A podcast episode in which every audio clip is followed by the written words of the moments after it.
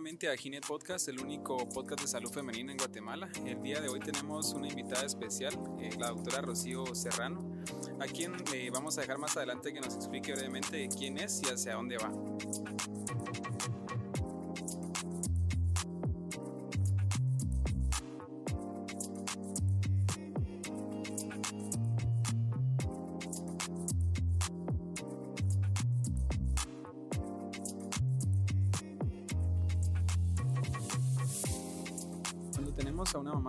Mamá primeriza los cambios que se dan a nivel fisiológico en el embarazo, las adaptaciones que tiene que hacer esta chica al momento de, enterarse que está embarazada, cambios a nivel de casa, trabajo, economía, incluso eh, la sensación de que hay algo que está pasando mal, que no sabe si lo que está sucediendo es algo que va correctamente bien.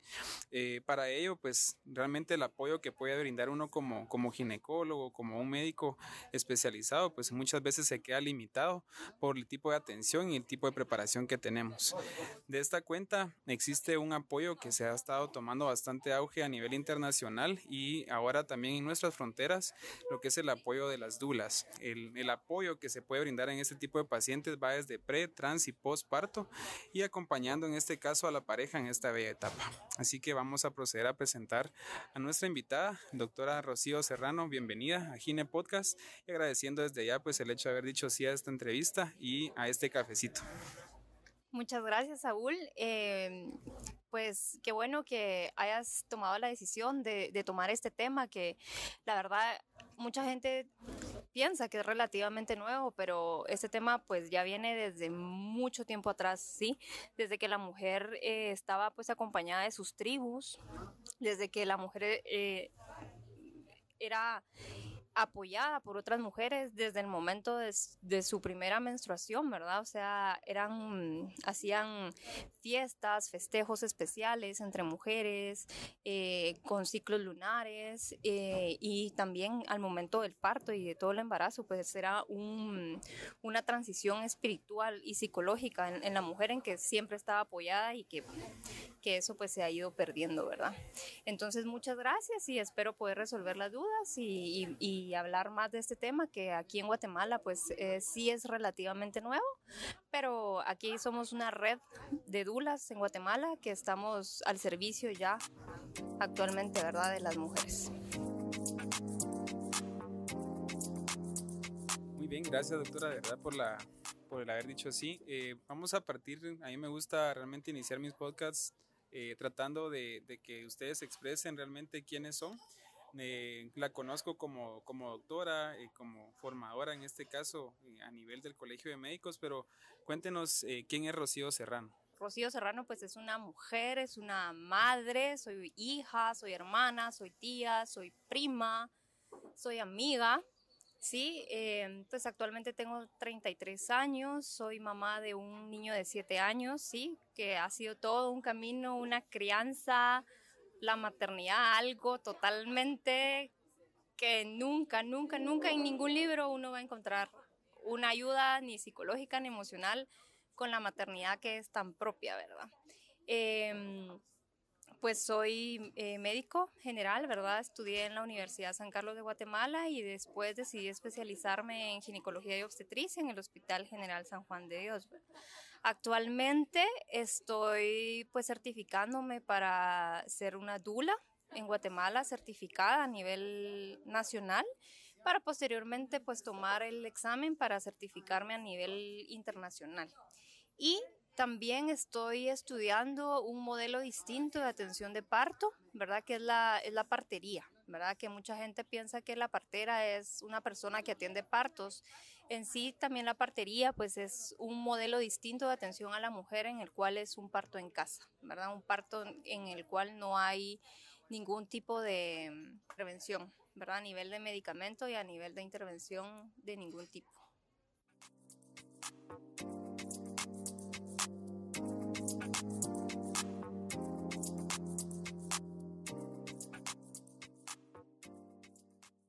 Pues a mí me nace la, la, la, interrogante de saber qué la motivó a usted a estudiar medicina y posteriormente qué fue lo que le llevó a usted a estudiar o especializarse en este caso como ginecobstetra. Pues mira, Saúl, a mí siempre que me preguntan eso es como regresar mucho, mucho, mucho tiempo atrás, ¿verdad?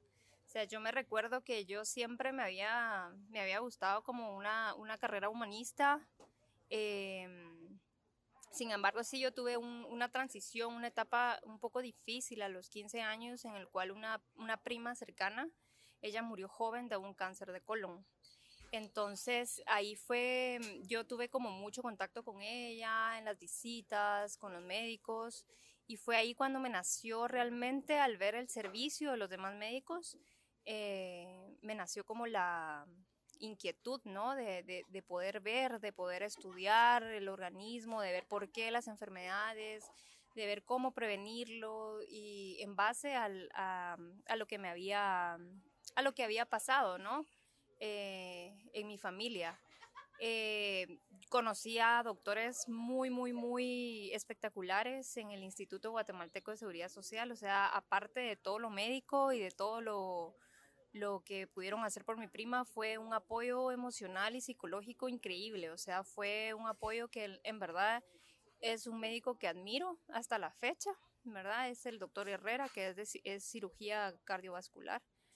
Em, y los doctores de oncología, ¿verdad? Pero eh, fue más que todo por eso me, me, nació, ¿verdad? También me gustaba mucho, mucho la nutrición, pero al fin y al cabo sí, como ganó mi, mi el, querer, ¿verdad? El querer ver el cuerpo humano, el querer servir a los demás y, y, por eso seguí medicina. Ahora en el transcurso, como tú bien sabes, Saúl, ¿verdad? En el transcurso de toda la carrera, pues nosotros pasamos diferentes especialidades, ¿verdad? Yo realmente uno pues está perdido cuando empieza a estudiar la carrera de medicina, hay tantas ramas, hay tantas especialidades, hay tantas subespecialidades, pero em, al pasar lo que fue medicina interna y cirugía, pues me di cuenta que, que no había mucha vida en, eso, en, esas carreras, ¿no? Y al, al momento de, de, hacer la transición hacia lo que fue la ginecobstetricia, más que todo la obstetricia, no tanto la ginecología, fue ver como todo ese proceso desde, desde el momento de la concepción hasta el momento de, de la crianza, de la lactancia, ¿verdad? Y cómo, cómo, la mujer de por sí tiene esa fuerza y ese poder, porque en un hospital uno mira más de 15, 20 partos en un turno, ¿no? Y cómo ver cada quien tenía su particularidad, cada mujer era distinta, cada mujer tenía su manera de manejar el dolor. Entonces fue algo lo que me cautivó realmente como a, a, a seguir esa carrera y me gustó, te soy sincera, más la obstetricia que la ginecología. Excelente, gracias. Así que estamos ya prácticamente aquí cumpliendo con un, un sueño que era seguir con, el, con el, lo que era el podcast de Gine y pues hoy con una invitada muy especial que es la doctora Rocío Serrano. Estamos platicando con ella acerca de, lo que es su emprendimiento, de lo que es su formación, así que quédense con nosotros. Vamos a seguir con las preguntas y pues es un grato honor nuevamente estar aquí con ustedes.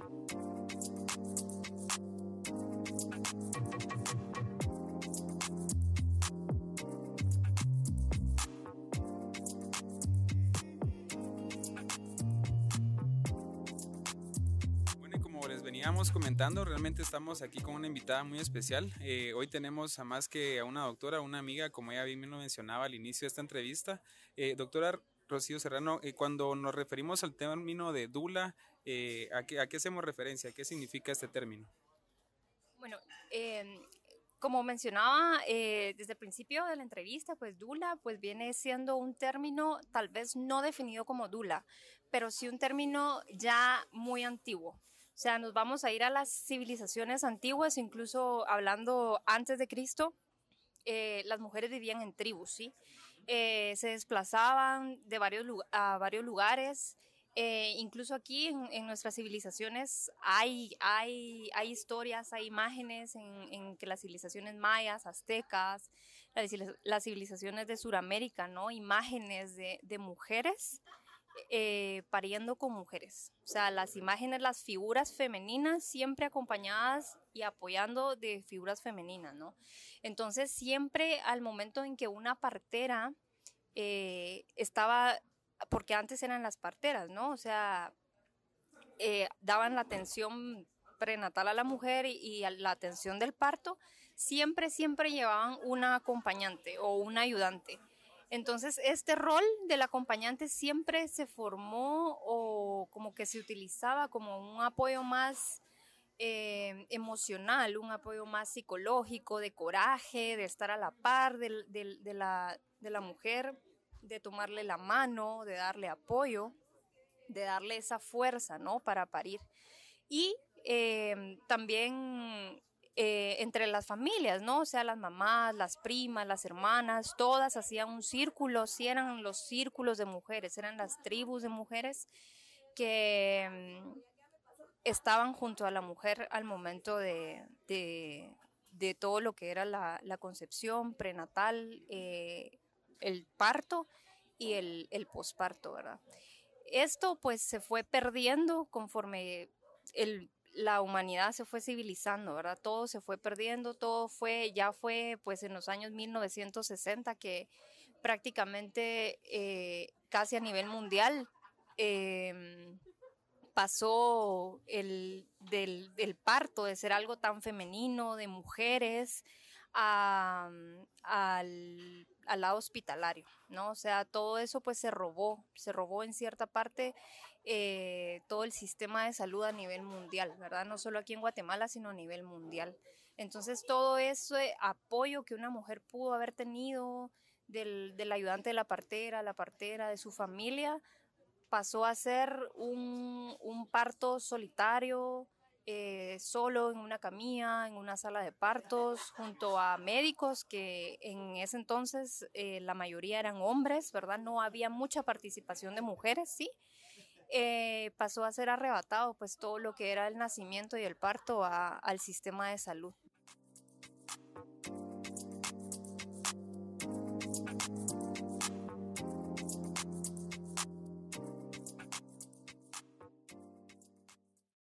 Esto, este movimiento pues empezó en, en Europa pues en los siglos 70, ¿verdad? Cuando hubo una revolución en Francia del, del por qué a la, a la mujer, ¿verdad? O sea, ellas tenían todo el empoderamiento de volver a decidir cómo querían su parto, su plan de parto, eh, respecto a, a, la atención eh, del nacimiento.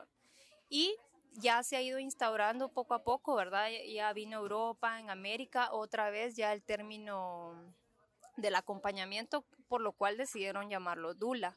El término dula es del griego que significa mujer que sirve o sirvienta, ¿no?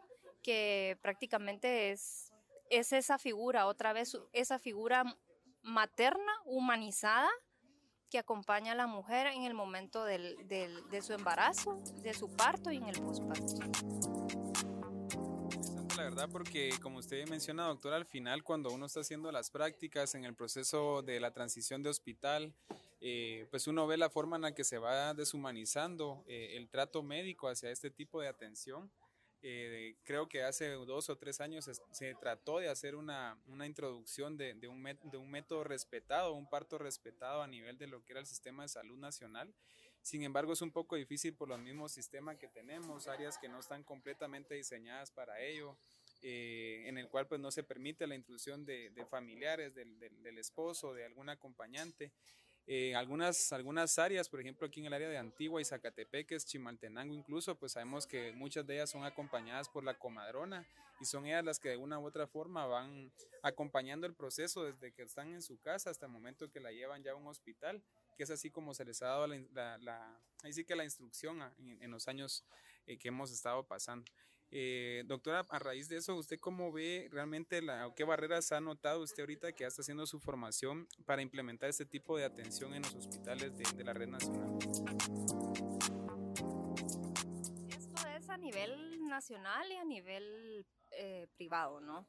O sea, es la, la, barrera, yo igual siendo ginecóloga, ¿no? Eh, tengo mucho choque con, con mis colegas ginecólogos, ¿no? Eh, pensando que esto pues es algo de moda, es algo que, que, es algo nuevo, ¿verdad? Relativamente nuevo. No, o sea, realmente eh, una, una dula es alguien que realmente con información y base científica ayuda a la mujer solamente, o sea, nosotros no obligamos a la mujer, no, no le decimos cómo hacerlo, qué hacer, sino en base a información que ella se empodere sola, ¿sí? Que ella tome su decisión de cómo quiere su parto, de su plan de parto, ¿sí? Cosas sencillas como qué posición, en qué posición quiere ella parir, ¿no? Porque, eh, pues, todos dirán que la posición litotómica, ¿no? Que, que tú, tú, sabrás, ¿verdad? Es cuando la mujer está acostada, con, con, totalmente acostada, con las piernas abiertas, es la posición más antifisiológica para tener un bebé, ¿no? O sea, hay posiciones verticales, posiciones hincadas, en cuclillas, ¿no? Que es mucho más fácil. Entonces, en base a eso, ellas deciden su plan de parto, deciden qué hacer. Eh, sí, hay mucha barrera porque aquí... Eh, bueno, con todo respeto al gremio médico, yo siendo médico, debemos de saber que nosotros estamos brindando un servicio, ¿sí? O sea, un, un servicio en el cual la paciente pues decide, decide si se queda o no, ¿sí? Y creo que, que, nosotros los ginecólogos, ¿verdad? Ya, ya viéndolo yo desde el punto de vista ginecólogo, sí debemos como, como darle ese derecho a la mujer para, para que pueda vivir y pueda tener la experiencia, ¿no? De, un nacimiento para que posteriormente igual no vengan problemas de, crianza, de lactancia, de depresión postparto, ¿no? Entonces, sí, sí creo que debemos estar abiertos eh, todos los ginecólogos, ¿no? A, a, este acompañamiento, ¿no? Obviamente hay indicaciones basados en información y todo de, de, cómo manejar los embarazos de alto riesgo, de cuándo debe ser una cesárea, ¿verdad? De cuándo es innecesaria una cesárea y cuándo sí debe ser necesaria la cesárea, ¿no? Entonces tampoco se trata solo de, de que sea un parto normal, ¿no? un parto vaginal, sino que igual si es indicación de una cesárea que sea pues lo más respetado posible, ¿no? Que se dé el contacto piel a piel, y no solo con, con, el gremio de ginecología, ¿no? sino que también con, con los pediatras, ¿no? Que, que, que, mantengan ese contacto piel a piel, que le den eh, lactancia materna exclusiva, que no lo separen de la mamá, que no hay necesidad de pesar al bebé inmediatamente, sino que lo pueden pesar al día siguiente, ¿no? Y medir al día siguiente, no hay ninguna contraindicación y, dar ese, esa, ese chance, ¿no? Esa, esa, esa comunicación, esa vibración, esa espera entre mamá y, e hijo, ¿verdad? Entonces creo que sí debemos estar abiertos pediatras, anestesiólogos, ginecólogos, ¿no? Para que todo eso ya sea parto institucional a nivel nacional, a nivel privado y pues las parteras, que es una comunidad muy bonita aquí en Guatemala que hacen partos en casa, pues se dé, ¿verdad? Se dé, creo que la manera para cambiar el mundo, ¿verdad? Es también cambiar la manera en, en, el nacimiento, ¿no? Entonces sí cambiarían muchas, muchas cosas. Excelente, gracias doctora. Como les comentábamos, estamos hoy haciendo una entrevista bastante especial con una especialista en ginecología obstetricia, además de su certificada como Dula a nivel nacional y muy próximamente también a nivel internacional. Regresamos después de este corte para hablar un poquito más con la doctora Rocío Serrano. Gine Podcast, el único podcast de salud femenina en Guatemala.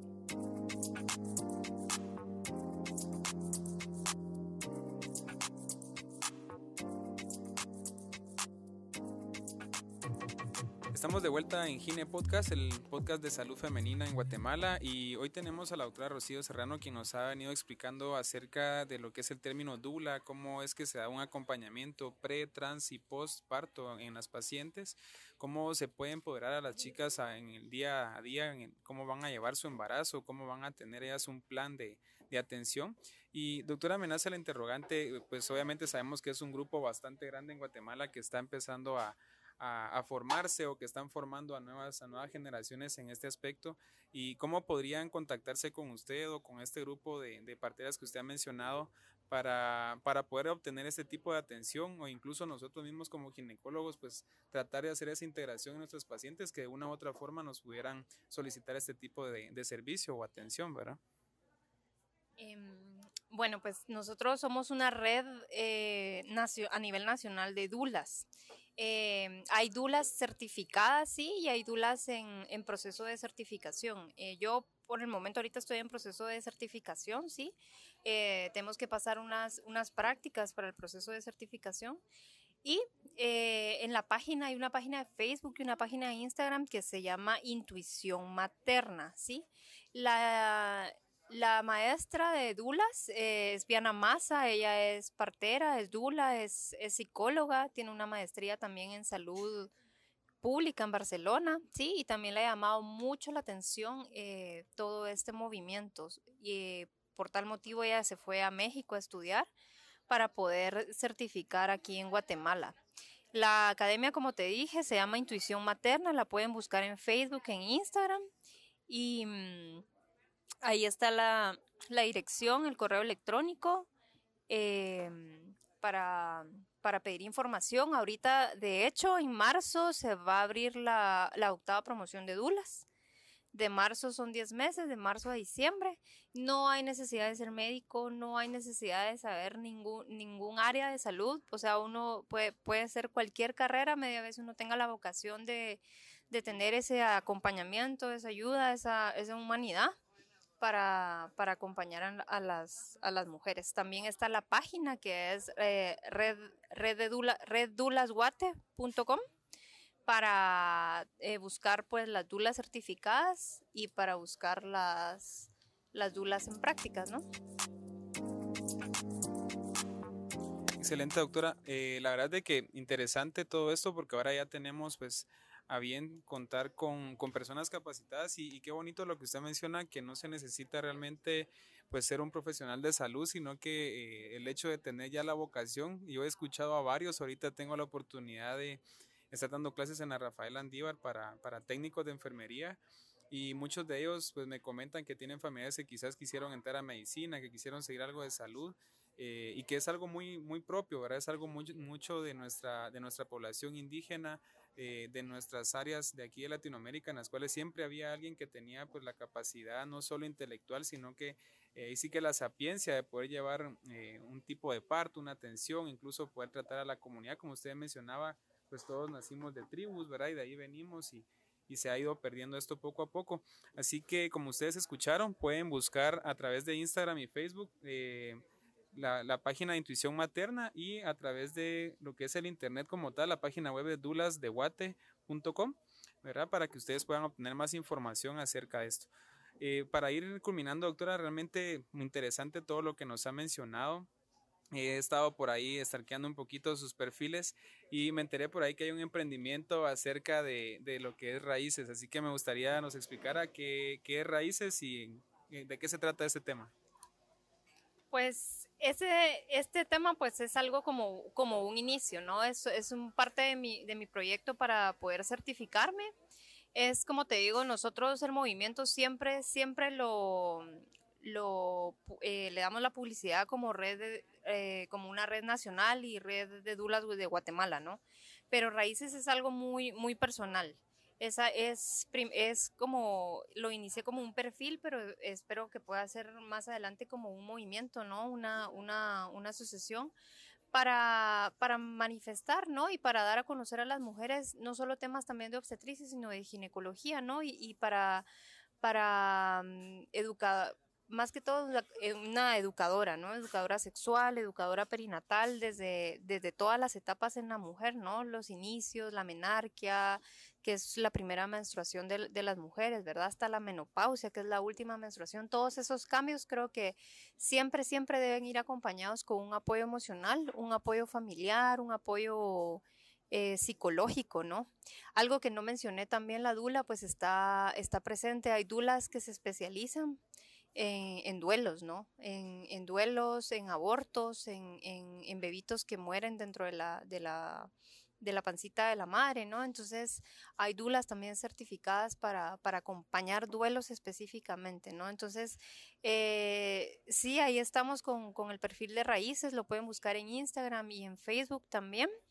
Y mm, pues vamos a estar publicando eh, frecuentemente, ¿no? Temas de, de lactancia, de crianza, del embarazo, del parto, ¿verdad?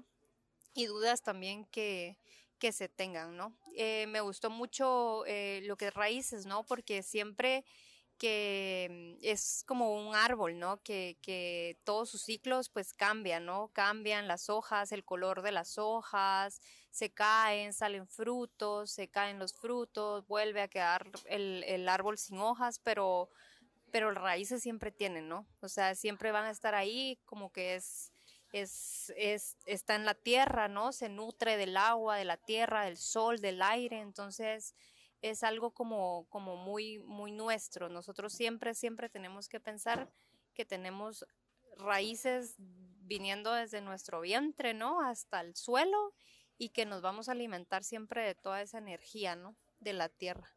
Entonces, ahí está, ¿verdad? En la página para que lo puedan seguir y pues para que nos se puedan seguir informando de todos estos temas y también ahí pues se van a abarcar temas o información de también lo que es la red de Dulas, ¿verdad? En Guatemala.